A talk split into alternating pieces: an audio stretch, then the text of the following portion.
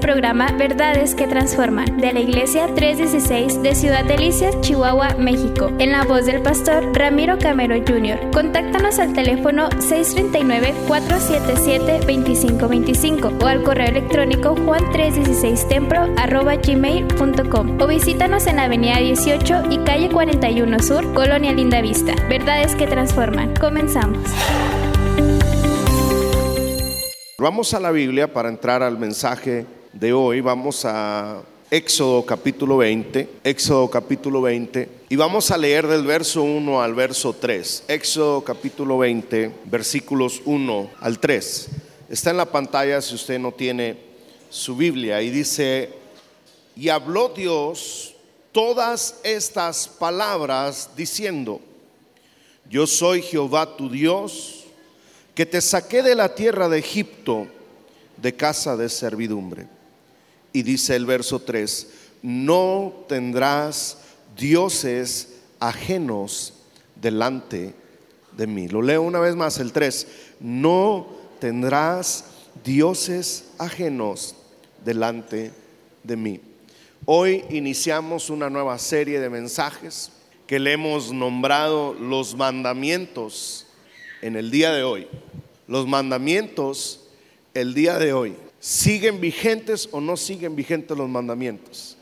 Claro que siguen vigentes, pero vamos a buscar la manera de contextualizarlos al día de hoy, es decir, a nuestra actualidad. Y hoy vamos a empezar con el primero que es, no tendrás dioses ajenos. De nuevo, todas estas próximas semanas estaremos hablando de los mandamientos estaremos hablando no meramente o necesariamente de todos y cada uno de ellos, pero por lo menos eh, de los más importantes. Y es que algunos de ellos se, relacionan. Por ejemplo, el verso 3 que leímos dice, no tendrás dioses ajenos delante de, de mí. El verso 4 dice, no te harás imagen ni ninguna semejanza de lo que está arriba en el cielo ni abajo en la tierra, ni en las aguas, ni debajo de la tierra. Y luego el verso 5 dice, no te inclinarás a ellas, ni las honrarás. Entonces prácticamente van relacionados esos mandamientos, el de no tener dioses ajenos, el de no tener imágenes y el de no adorar a otro Dios que no sea el verdadero Dios. ¿Qué le quiero decir con esto? Que no vamos a hablar 10 semanas de 10 mandamientos, sino que vamos a ir hablando solamente eh, en una manera resumida y tal vez unir o relacionar algunos de ellos en un mismo mensaje. Es interesante ver, escuche bien, que en el capítulo 19 del libro del Éxodo, si usted tiene la Biblia o está tomando notas, si usted quiere estudiar el día de mañana o más tarde hoy, puede estudiar el capítulo 19 de Éxodo. Usted encuentra en el capítulo 19 que Moisés está en el monte Sinaí, que el Señor manda que el pueblo también se santifique. Y todos, es decir, el pueblo de Israel que ha salido de la esclavitud de Egipto juntamente con Moisés, todos y cada uno de ellos experimentan un espectáculo maravilloso de la gloria de Dios. Hay truenos, hay, hay una nube de gloria. Pueden escuchar audiblemente la voz de Dios hablándoles. Hay algo impresionante. Dios les había pedido que se santificaran eh, uno, dos, tres días porque al tercer día descendería. Y sucede que en el capítulo 19 del Éxodo Dios desciende sobre el Sinaí y todos ven la gloria del Señor.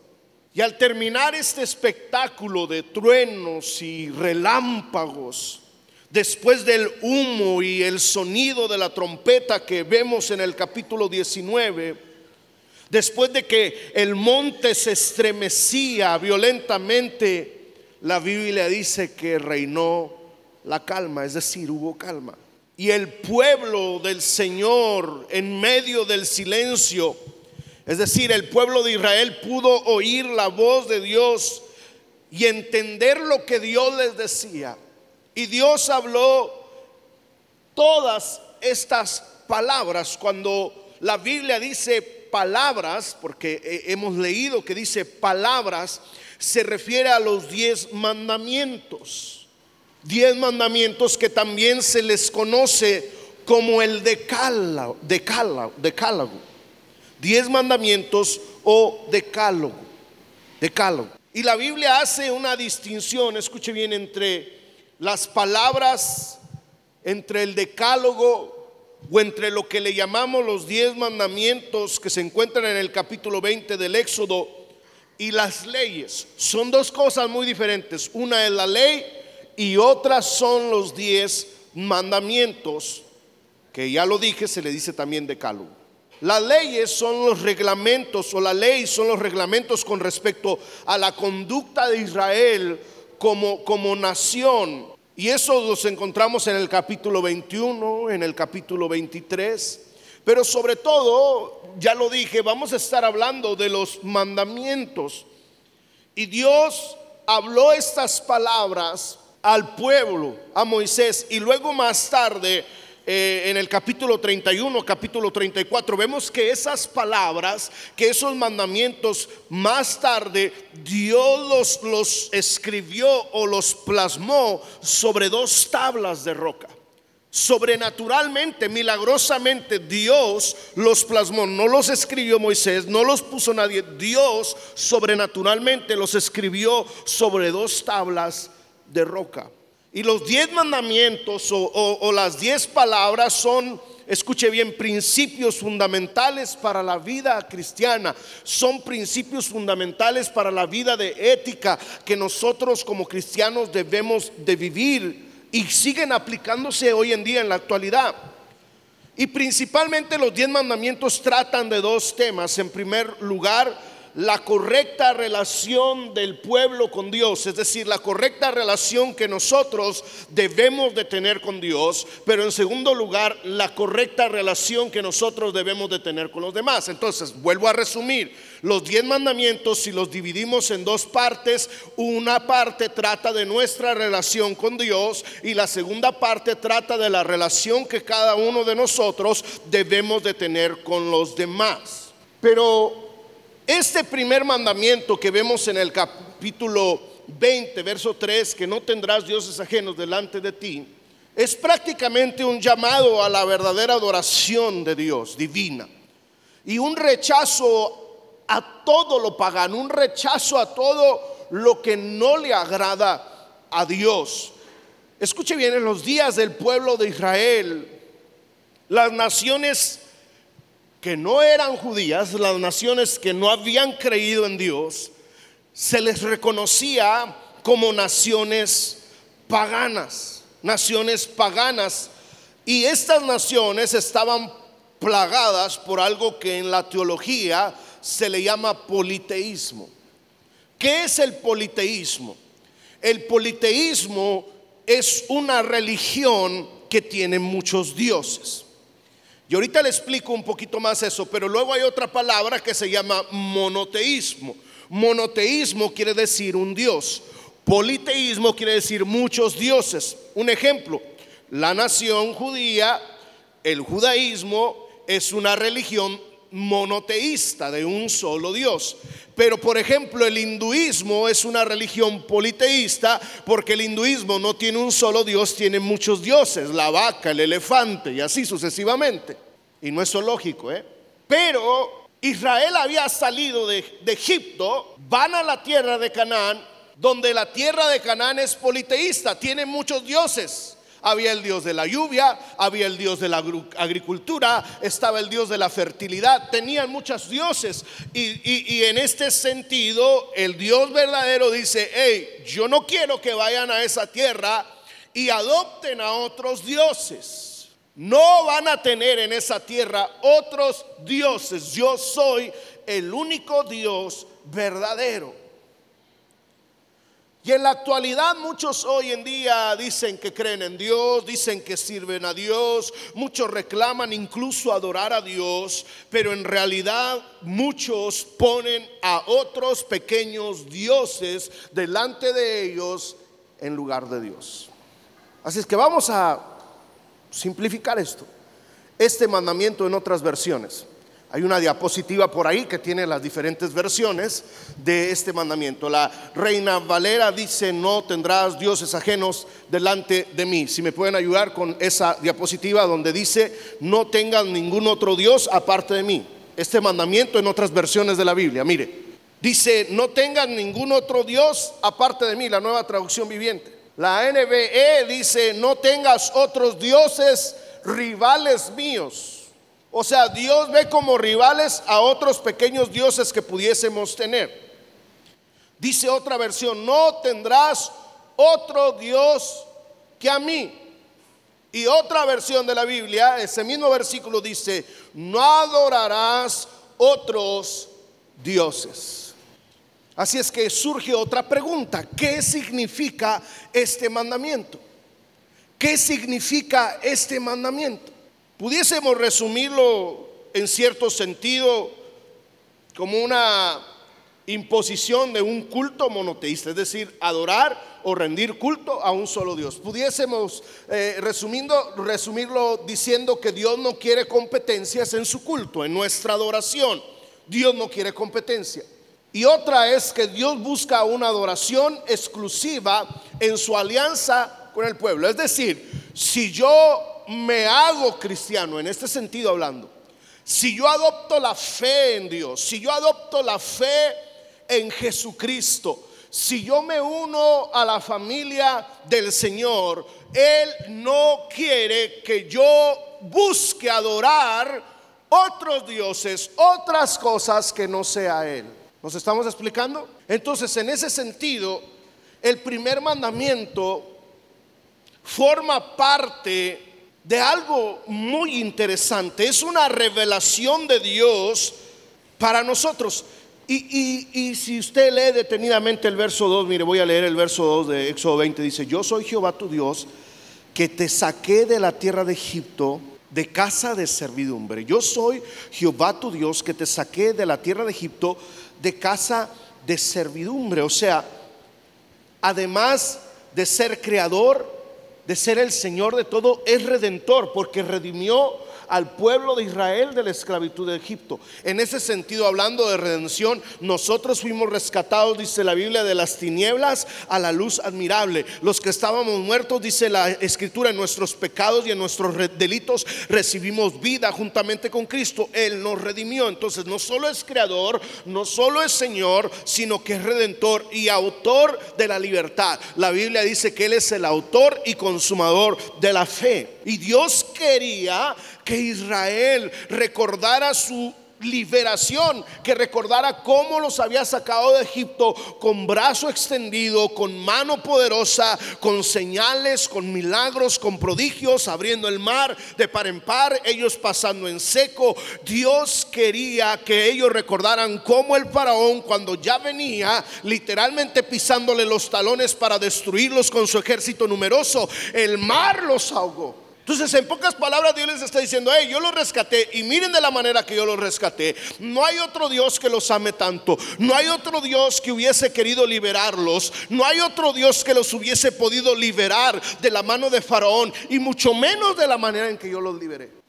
Eso es lo que Dios les está diciendo. Literalmente, el primer mandamiento indica que Dios es único y que solo Él debería de ser adorado en Israel. Y si entraban en pacto con Él, es decir, si se aliaban con Él, si creían en Él, nadie más podía tomar el lugar de Dios. Es decir, ellos no podían en la tierra de Canaán adorar a los otros dioses falsos porque recientemente habían salido de Egipto, en donde había también en Egipto multiplicidad de dioses. Egipto también era politeísta. La tierra de Canaán era politeísta. Había muchos dioses. Entonces, en ese sentido, la imposición de un culto monoteísta, estamos en por qué o qué significa este mandamiento en cierto sentido la imposición de un culto monoteísta y Dios no quiere competencia en su culto y Dios busca una adoración exclusiva en su alianza con el pueblo. Surge una tercera pregunta. ¿Por qué Dios se opone a otros dioses? ¿Por qué Dios se opone a otros dioses? Si lo resumimos, porque la Biblia dice que Dios es que, ayúdeme, celoso. La Biblia dice que los otros dioses son hechos, ¿por qué? Por hombres. Y la Biblia dice que porque fuera de Él, no hay otro. No hay otro que se compare a Él. Dejemos esa imagen ahí, por favor. La Biblia dice que los creyentes son el pueblo de Dios. Son el pueblo de su heredad, dice Deuteronomios 4:20 dice que somos el pueblo de su heredad. Deuteronomio 4, 24. Deuteronomio 4, 24, si usted está tomando notas, dice que Dios es celoso. Deuteronomio 4, 28, Deuteronomio 4, 28 dice, porque los dioses son hechos de manos de hombre, de madera y de piedra. Y dice la escritura que no ven, ni oyen, ni comen, ni huelen. Deuteronomio 4:35 dice, porque Jehová es Dios y no hay otro fuera de él. Y Deuteronomio 4:39 dice que Jehová es Dios arriba en el cielo, abajo en la tierra, y no hay otro cualquier otro Dios, imagen, ya sea de oro, de plata, de bronce, de madera, de diamante, creada por el hombre, no es Dios. Dios solamente hay uno. El Dios verdadero, el Dios creador de los cielos y de la tierra, el Dios que envió a su Hijo unigénito para que todo aquel que en él crea no se pierda, él es el único y verdadero Dios. ¿Cuánto le pueden dar gloria a ese Dios que es único, que es verdadero, que no hay otro? Y que es celoso cuando se trata de la adoración. Ahora Deuteronomio 4:34, Deuteronomio 4:34 dice, porque Él es el Dios que obra, dice, con pruebas, con señales, con milagros y con guerra y mano poderosa y brazo extendido. O sea, es decir, nadie puede hacer lo que Él puede hacer, nadie puede obrar como Él, nadie puede salvar como Él, nadie, nadie se compara con Él. Entonces, por eso el Señor quiere que solamente a Él se le rinda culto y adoración. Entonces está entendido, ¿verdad? Porque dice, no quiero que tengan otros dioses. Está claro, ¿verdad? Pero ¿cómo se aplica esto a nuestro contexto hoy en día? Porque bien yo pudiese entender, comprender y saber, bueno, pues que yo no debo de adorar a ninguna imagen. Yo bien puedo entender y conocer la palabra y saber que Dios no tiene competencia, que Dios es el único Dios y que no hay otro. Ahora puedo entender por qué Dios le dice a Israel, no quiero que tengas dioses ajenos delante de mí, porque iban a entrar a la tierra de Canaán, donde había muchos otros dioses. Pero vamos a contextualizar esta esta cosa, este tema. Porque hoy en día, aunque bien pudiésemos saber que Dios no quiere que adoremos ningún otro Dios, dentro de este mundo, en el mundo en el que vivimos, en el sistema en el que vivimos, en la cultura en la que vivimos, existen otros dioses y no me refiero a una imagen, no me refiero a un santo, no me refiero a esas cosas. Me refiero a otras cosas que en la actualidad, en mi vida, pueden tomar el lugar. ¿Cuáles son algunos de los dioses que muchas personas ponen delante de Dios? ¿Cuáles son algunos de los dioses que muchas personas ponen delante de Dios? El doctor Kitim Silva menciona cinco y brevemente yo quiero explicar cinco dioses que ocupan en la actualidad el lugar de Dios. Brevemente, el primero, el Dios del dinero. Este es un Dios que en la actualidad está haciendo estragos en la vida de la humanidad. Este es un Dios y tiene un nombre que lleva a la gente cautiva a que le adore. La Biblia dice en Mateo 6:24, Mateo 6:24 dice, ninguno puede servir a dos señores. Aborrecerá al uno, llamará al otro es decir, menospreciará al otro. Y dice, no podéis servir a Dios. ¿Y a quién más? Ojo, cuando usted va a buscar en el original dice no podéis servir a Dios, dice, y la otra parte dice con D minúscula, y al Dios de las riquezas. El Dios de las riquezas tiene un nombre, se llama Mamón. Ese es el nombre en el griego. Y ese Dios de las riquezas que aquí en la Biblia nuestra no lo dice, pero vamos al griego y lo encontramos y tiene ese nombre, es un Dios que esclaviza al ser humano. Porque todo mundo quiere ser rico. Van y compran boletos de lotería. ¿Y por qué compran boletos de lotería? Porque quieren hacerse. Trabajan más porque quieren hacerse. Abren un negocio porque quieren hacerse rico. Y abren otro negocio porque y más rico y más. Y no, no, no tenemos saciedad. Y vendes algo y compras más y quieres vender más y quieres vender más y quieres vender más y te dan horas extras en el trabajo y el otro domingo pides otras horas extras y de repente dejas de venir a la iglesia un domingo porque pediste más horas extra, pero luego te dan todos los domingos y sigues yendo al trabajo en vez de venir a la iglesia. Ojo, ojo, no tiene nada de malo querer tener más, no tiene nada de malo querer tener una vida mejor. No tiene nada de malo querer tener una mejor calidad de vida, pero sí tiene algo de malo cuando yo solamente estoy pensando en cómo hacer más dinero y quiero más dinero y quiero más dinero y no me lleno y no me sacio y compro más y más y más y más y más y más y más, de manera que me enfoco en hacer más y me olvido de darle mi tiempo a Dios.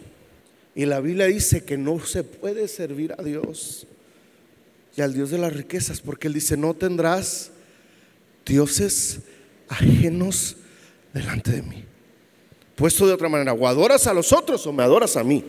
Ahora, no me malentienda, no tiene nada de malo trabajar y superarse y, realizar proyectos, pero dentro de todos esos proyectos o en medio de esos proyectos yo aparto tiempo para buscar a Dios. Busco la manera, pido permiso, cierro temprano, dejo encargado el negocio, el proyecto, el trabajo, le pido a alguien que me supla. O si me tengo que desvelar, me desvelo. O tenga lo que tenga que hacer. O pagarle a alguien, tenga lo que tenga que hacer. Lo hago porque mi prioridad no son las riquezas. Mi prioridad no es el trabajo. Mi prioridad es mi vida espiritual. Mi prioridad es estar bien con Dios. Porque la Biblia dice, ¿de qué me sirve si me gano todo el mundo y mi alma se pierde? ¿Está conmigo? Me estoy explicando. Dice Marcos 4:19, yo sé que esto está fuerte, pero es palabra de Dios. Marcos 4:19 dice, pero los afanes de este siglo y las codicias de otras cosas, dice, entran y ahogan la palabra. Eh, ¿Qué, ¿Qué está diciendo? Y se hace infructuosa porque los afanes de este siglo, el engaño de las riquezas y las codicias de otras cosas entran y ahogan la palabra de Dios y no rinde fruto. Y por eso hay muchos cristianos que no dan fruto porque los afanes de esta vida, entre ellos las riquezas, han ahogado el fruto de la palabra de Dios. Primera de Timoteo 6:17. Primera de Timoteo 6:17 dice, a los ricos de este siglo, manda que no sean altivos, ni pongan su esperanza en las riquezas, porque son inciertas, sino en quién? En el Dios vivo que qué? Que nos da. El trabajo no me da todas las cosas. El negocio no me da todas las cosas. La riqueza no me da todas las cosas. Es el Dios vivo que me da todas las cosas y no me las da limitadamente. Me las da que en abundancia. Ese es el Dios que yo sirvo. Y dice un pasaje más, primera de Timoteo capítulo 6, verso 10. Dice que la raíz de todos los males es que la raíz de los pleitos en los matrimonios es a ver, dígalo, porque la Biblia lo dice. La raíz de los pleitos en el matrimonio es el dinero. La raíz de los divorcios en el matrimonio es, lo dice la Biblia, no lo digo yo. El amor al dinero, el amor a la riqueza. Yo sé que esto está fuerte, pero es palabra de Dios, es la verdad de Dios, no es la verdad de Ramiro Camero, es la verdad de Dios. Y en ese sentido, cuando leemos, no tendrás dioses ajenos delante de ti, en nuestra actualidad, en nuestro contexto, es peligroso adorar al Dios de las riquezas y afanarme por las riquezas y desvivirme por las riquezas y vivir y morir por las riquezas y amanecer pensando en más dinero, en más proyectos, en más negocio, en más producto, en más mercancía, en hacer crecer el inventario. ¿Qué le dijo Dios a aquel hombre que construyó otro granero y más graneros y, logró acumular mucho grano? Se sentó y dijo, gózate porque muchos bienes tienes para toda tu vida. ¿Y cómo viene Dios y le llama? Necio. Y le dice, necio, esta noche vienen a pedir tu alma. ¿Y para quién será lo que has provisto? Sonría que Cristo le ama. Y yo también, por eso le estoy predicando esto. Si no le amara, no le predicara esto. La cadena más grande de hamburguesas de Estados Unidos se llama Chick-fil-A. Y son, no son hamburguesas de carne, son hamburguesas de pollo. Chick-fil-A es famosísimo, Chick-fil-A.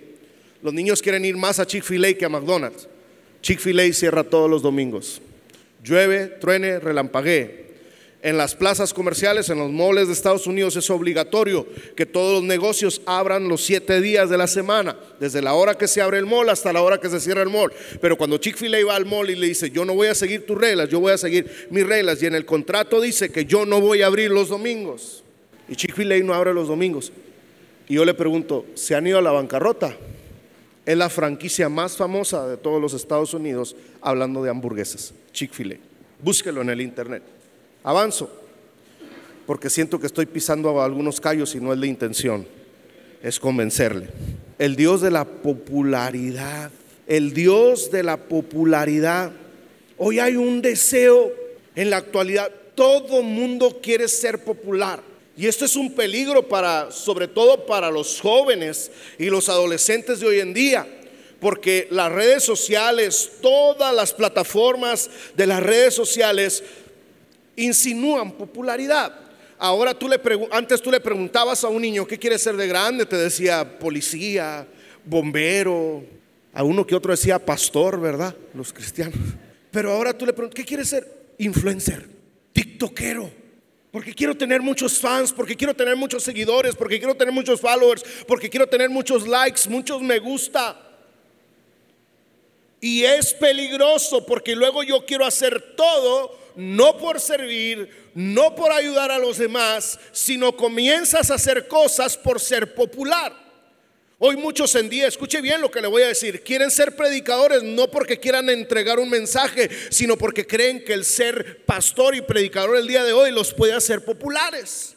Y en las redes sociales y en el YouTube usted ve muchos predicadores que son populares y predican tanta cosa simplemente por hacerse populares y no con el fin de predicar la verdad.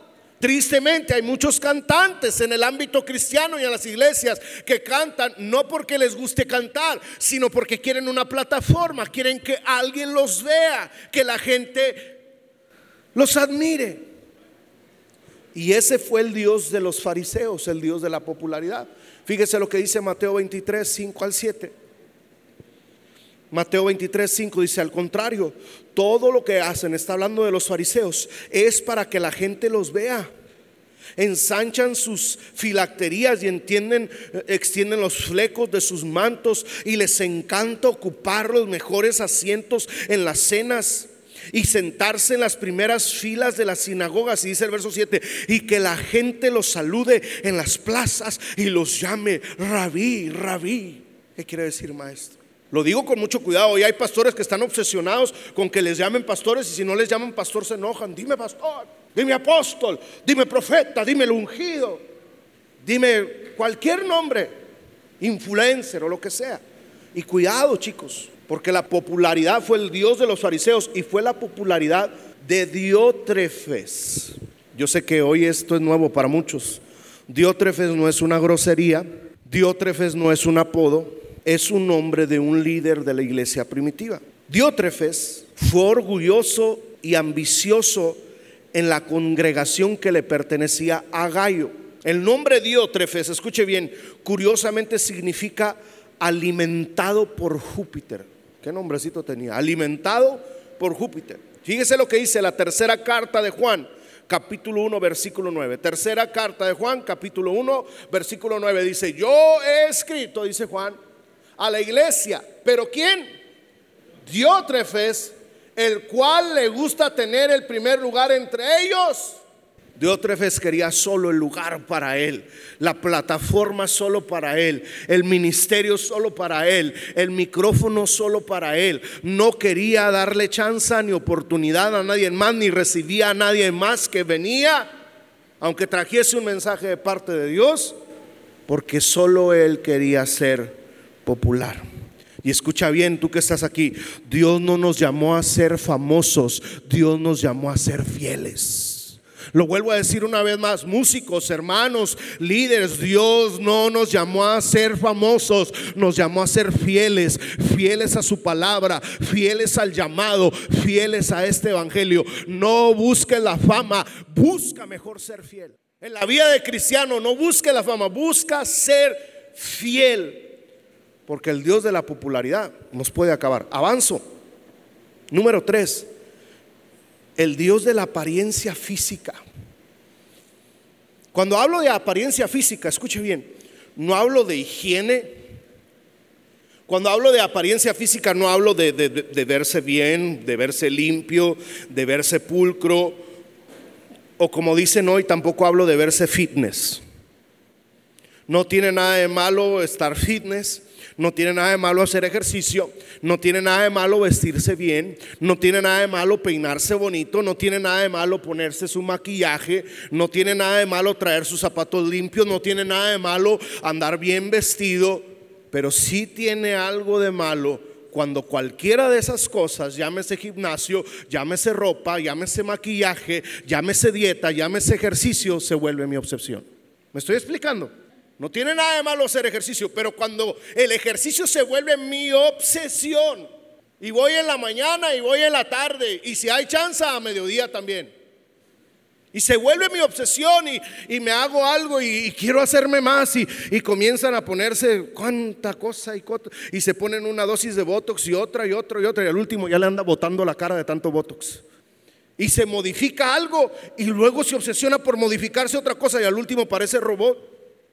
No tiene nada de malo hacerme algo para verme bien, pero cuando eso se vuelve mi obsesión, cuando me levanto y solo pienso en eso, me duermo y solo pienso en eso, cuando voy y empeño todo lo que tengo en la casa por hacer eso, cuando no le doy a mi familia lo que le tengo que dar, cuando voy y me endeudo y no tengo manera de pagar esa deuda por hacerme algo físicamente hablando, entonces es que mi obsesión es el querer aparentar algo que no soy.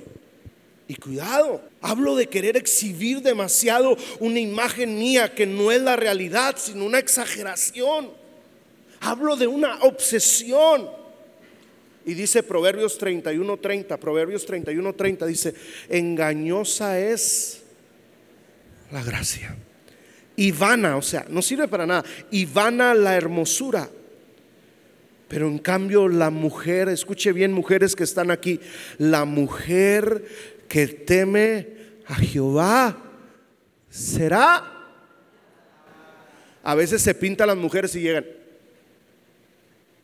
Y esperando que el esposo le diga algo. Y no le dice nada. Y le dice, ¿no me ves? Sí, sí te veo. ¿No ves lo que me dice? No, ¿qué te hiciste? El pelo, me gasté no sé qué tal, no me ves el pelo. Y las mujeres se obsesionan porque los hombres les vean algo y el hombre anda allá. Pero yo no sé si usted ha visto que la mujer que teme a Jehová, esa será alabada. Hermanas que están aquí, hermanos que están aquí, que nuestro enfoque sea temer al Señor. Dice un pasaje más, Mateo 23, 27. Mateo 23, 27. Hay de vosotros, escribas y fariseos. Y les dice, hipócritas, porque sois semejantes a sepulcros blanqueados, que por fuera a la verdad se muestran hermosos, mas por dentro están llenos de huesos de muertos y de toda inmundicia. Que Dios nos ayude, ¿verdad?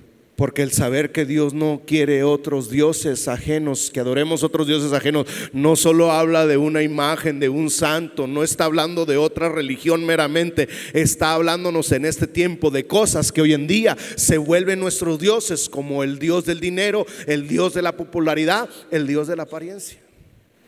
Número cuatro, y avanzo, ya, voy a aterrizar el avión porque están muy serios. Dígale al que está a su lado, sonríe que Cristo te ama y dígale, qué bien te ves. Número cuatro, el Dios de la pereza. Diga conmigo, por favor, pereza. No Teresa, diga pereza. El Dios de la pereza. Dice Proverbios 6, 9 y 10. Proverbios 6, 9 y 10 dice, perezoso, ¿hasta cuándo has de dormir? De allá donde yo vengo hay unas hermanas que se levantan temprano a hacerle loncha al marido, pero luego se vuelven a acostar y se levantan hasta que los niños van a salir de la escuela, pero aquí no, solo allá.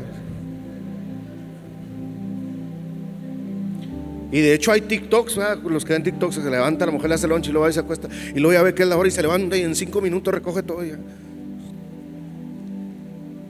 Pero no solo es para las mujeres, es para todos, es para los jóvenes de este tiempo. A los jóvenes de este tiempo les gusta dormir más que nunca y les gusta trabajar poco. Dice Romanos 12:11. Romanos 12:11 en lo que requiere diligencia. No que perezosos, sino fervientes en espíritu. ¿Sirviendo a quién? Al Señor. Dice Proverbios 13:14. Proverbios 13:14 dice. El alma del perezoso desea. Y nada que alcanza. El alma del perezoso desea. O sea, quiere, quiere superarse, quiere alcanzarlo, quiere lograrlo, quiere graduarse de la universidad, quiere abrir un, un, negocio, quiere buscar trabajo, quiere superarse. Pero la pereza no lo deja. En cambio, el alma de los diligentes será... Yo quiero decirle algo, Dios bendice a los esforzados, Dios prospera a los esforzados, Dios prospera a los que trabajan, Dios prospera las manos de los diligentes, Dios prospera las manos de los esforzados, Dios bendice al que trabaja. Pero en cambio el perezoso tristemente nunca va a salir de donde está porque es perezoso. Pero ojo, no me voy a desvivir en medio de mi trabajo, en medio de mis proyectos. Voy a hacer tiempo para buscar a Dios, pero no voy a ser perezoso. Me voy a levantar, me voy a... Hace días veía el, el post de Facebook de un amigo. O sea, lo que escribió en su Facebook en la madrugada, leyendo y estudiando para un examen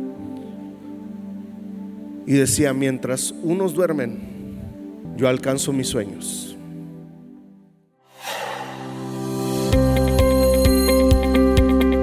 Fue el programa Verdades que Transforman de la Iglesia 316 de Ciudad Delicias, Chihuahua, México, en la voz del pastor Ramiro Camero Jr. Contáctanos al teléfono 639-477-2525 o al correo electrónico juan316templo gmail.com o visítanos en Avenida 18 y Calle 41 Sur, Colonia Linda Vista. Verdades que Transforman.